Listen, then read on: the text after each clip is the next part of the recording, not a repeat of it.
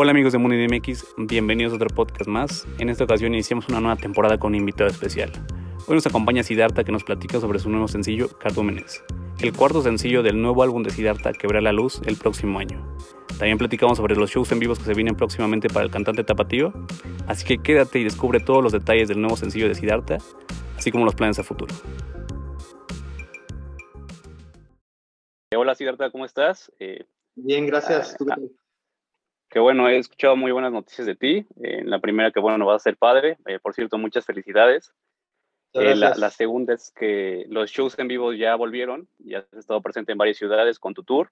estás presentando tus nuevas canciones de este nuevo álbum, que hoy nos presentas Cardúmenes. Pero ¿cómo la gente lo ha tomado esta nueva etapa de, de Siddhartha y sobre todo en los shows en vivo? Muy bien, la verdad es que hemos sido muy afortunados porque nos hemos sentido más que bien recibidos Empezamos con los shows, el, el primero fue en marzo, no, en abril, sí. Este, y bueno, pues ya tocamos en algunas ciudades todavía, o sea, va un poco lento el, la reincorporación a la gira, pero eh, bueno, eh, hemos tenido la fortuna de que hasta, hasta el día de hoy tenemos, hemos tenido puros sold outs, así que nos ha ido muy bien, la gente también siento que tenía como este ánimo de energía acumulada y pues en los shows se ve así el, la, explosión de, de, todas estas emociones de las que nos privamos por, por este periodo, ¿no? Que, se sintió largo.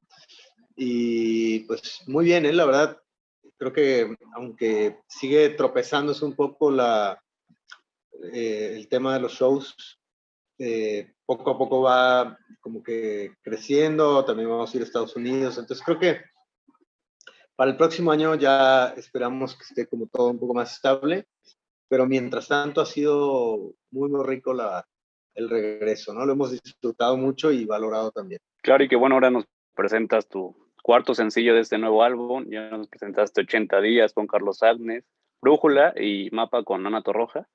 Eh, ¿Cómo fue el proceso de esta nueva canción? Sabemos que lo trabajaste con Raúl Velázquez, pero también vimos la participación de Diego Bacter para esta canción, si no me equivoco. ¿Cómo fue todo este proceso de composición para este nuevo sencillo? Fíjate que esta fue de, de las canciones que salieron a inicios del 2020.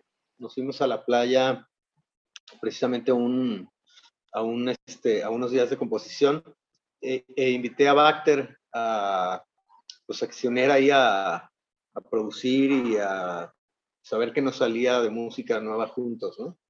Entonces, este tema este, es parte de ese, de ese proceso eh, y fue como pues, súper a gusto, o sea, este, trabajar con él eh, fue de lo más fluido, ha sido, hice dos temas junto con Bacter y el otro va a ser como quizás salga en, es probable que salga en noviembre, ¿no? Todavía, o sea, estamos construyendo el disco pieza por pieza, ¿no? O sea, antes, bueno, como que salía el álbum y uno elegía ciertos sencillos, los cuales se presentaban como tal. Pero ahora este, es, es un poco diferente, ¿no? O sea, ahora el disco eh, pareciera que más bien se va mostrando canción por canción. Y, y, a cada canción, independientemente de que tenga la naturaleza de un sencillo o no, como que se le va dando un, un, tiempo de vida, se le, se le, da un video, un tratamiento para presentarla, lo cual siento que es una de las grandes ventajas de, de la música en la vida digital, porque digamos que cada canción le das un, una oportunidad, ¿no? De, vivir por sí sola en su, en su, propio momento, independientemente de que, cada, de que no sea necesariamente eh, la canción que va a ser quizá la más popular del disco, ¿no? Pero de pronto esto te sorprende y, a veces pasan cosas como que la que menos pensabas era la que más popular es, ¿no? Nos pasó en el disco pasado, por ejemplo, con Me hace falta, que la sacamos, se llama como un sencillo editorial, que es, digamos, una canción transitoria entre, una, entre un sencillo oficial y otro. Y Me hace falta terminó siendo de las canciones más pedidas, coreadas, cantadas y streameadas del álbum. Claro, y, te entiendo, creo que toda la mayoría de los artistas están ah, optando por eso, ¿no? De darle cada vida a esa canción. Yo creo que en tu caso, eh, ahorita en los shows que has asistido, creo que la gente lo que más pide es Brújula, que sin duda es una canción que, dices tú, entre sencillos, que no fue el primer sencillo, pero que la gente la pide y la canta como, como si fuera una canción ya de años. Exacto, Brújula ha tenido pues, un gran recibimiento porque, por ejemplo, no sé, como que las canciones se van posicionando con el público a través del tiempo, ¿no? Y, y de pronto, pues bueno, dentro de nuestro set eh, em, empieza a ver así como que, ah, pues está tarde, está a hacer parte, está únicos, está a la distancia, está el chico, está...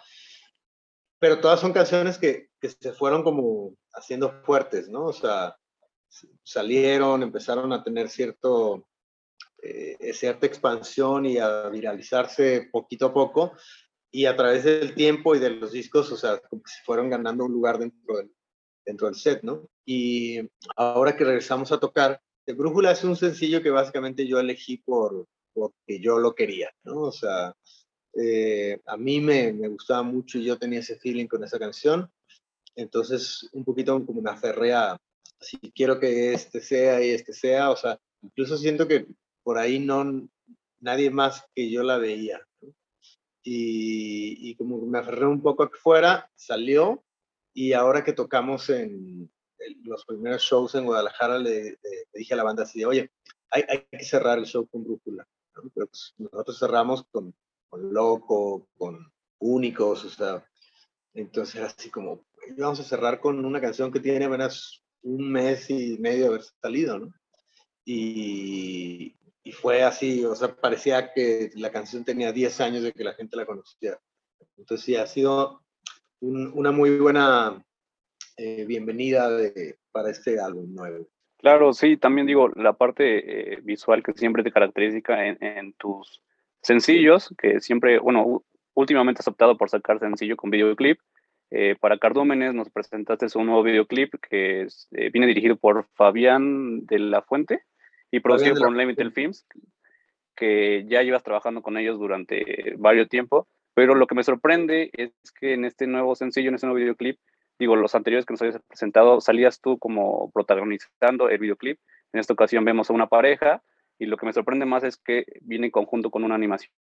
¿Cómo fue esta idea y cómo fue plasmarla en ese, en ese video? Pues fíjate que este es de los videos, o sea, eh, en los que yo tenía como un capricho con él, ¿no? Eh, por ejemplo, he tenido algunos, o sea, uno de ellos fue El Chico, que, o sea, realmente era una canción que no iba a tener un video y como que yo tenía la idea de, un guion, de una narrativa y me aferré a hacerlo y salió el, el video, ¿no? Y Cardúmenes fue el mismo caso, o sea, es una canción que desde que la compuse, o sea, yo ya estaba en mi cabeza como toda esta parte de visual. Entonces, cuando se la platiqué a Fabián y a, resto del Club Unlimited, eh, como que ellos dijeron, bueno, tu idea es muy ambiciosa, ¿no? Entonces, una manera de solucionarla es a lo mejor animándolo, ¿no? Porque puede ser una forma de, de que, digamos, las cosas que te imaginas, pues son difíciles de materializar, ¿no? Eh, por lo menos o a menos que tuvieras un presupuesto millonario así hollywoodense. Y, siento que terminó también dándole un, como un carácter muy cálido para mi gusto, ¿no? O sea, me gusta mucho la, al final como todo lo que expresa el video. Eh, y aparte es un video de alguna manera que tampoco gozó de un gran presupuesto, o sea, se hizo más bien como, como con las ganas y, y el talento de, de los chicos de Unlimited que, para mí es como que algo que, ya tenemos también muy probado, ¿no? Yo trabajo muy, muy contento con ellos. Claro, y que se ve reflejado en, en todos los vídeos que, que, han trabajado juntos.